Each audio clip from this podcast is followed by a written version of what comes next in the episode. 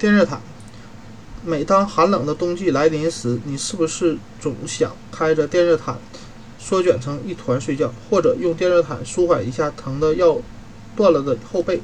怀孕时处于过热的环境中，并不是一件好事，这会造成体温过高、过度升高。所以不要再用电热毯了，意味着爱人的爱人睡吧。如果他的脚趾和你一样冷，就买一双羽绒被吧。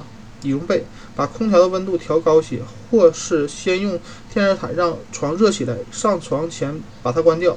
还觉得冷吗？记住，只要这短短的几个月，你的身体就会非常暖和，因为孕期新陈代谢旺盛，到时候睡觉甚至会踢被子。对于电热毯，就把啊把它放在你的背部、肚子、肩膀上之前，先用毛巾夹住它，这样可以减少它传递的热量。